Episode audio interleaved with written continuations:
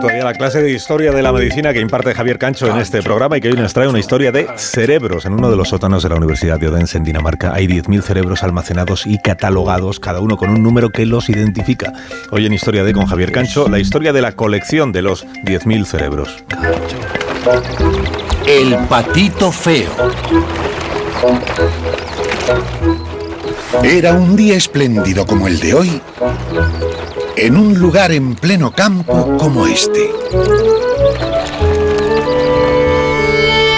En Odense tienen un parque al que llaman el Jardín del Cuento de Hadas. Y en el centro hay un teatro con forma de castillo donde se representan los relatos de Hans Christian Andersen. El jardín queda por detrás de la Catedral de San Canuto. Casi todos los daneses conocen la existencia de esa catedral y de ese jardín.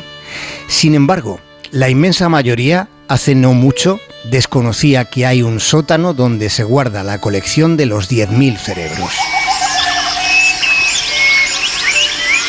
Pensar, hablar, escribir, recordar, bailar, respirar, soñar, todo eso y todo lo demás que se nos pueda ocurrir es posible por el cerebro.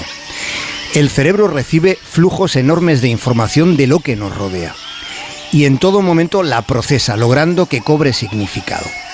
El cerebro organiza y controla el movimiento, regula la temperatura corporal, la circulación sanguínea o la digestión. Pesando menos de kilo y medio, el cerebro contiene 100.000 millones de neuronas. Cuando tomamos decisiones, cuando sentimos emociones, en el cerebro transcurre una complicada mezcla de procesos químicos y eléctricos. La capacidad de almacenamiento del cerebro se considera virtualmente ilimitada. La información dentro de tu cerebro viaja a una velocidad de 431 kilómetros por hora. Se llama inteligencia natural. El cerebro humano es capaz de procesar imágenes complejas en tan solo 13 milésimas de segundo.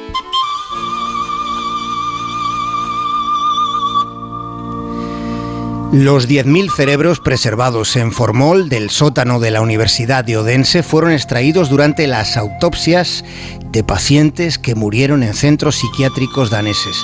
Esto ocurrió a lo largo de cuatro décadas, hasta el comienzo de los años 80.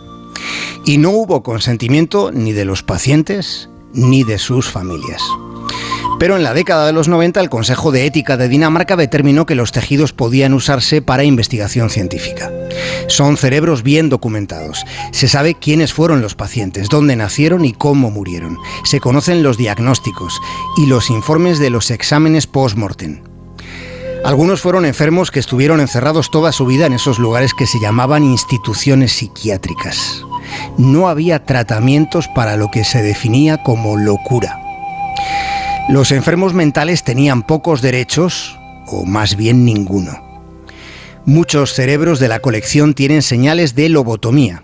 En Europa se hicieron cientos de miles de lobotomías entre 1940 y finales de los 70.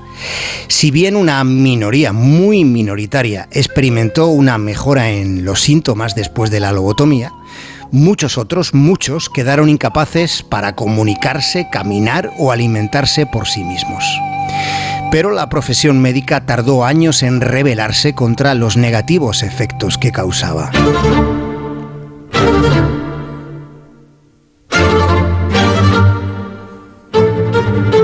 En la Universidad de Odense reconocen que fue inmoral la colección de los cerebros de los locos.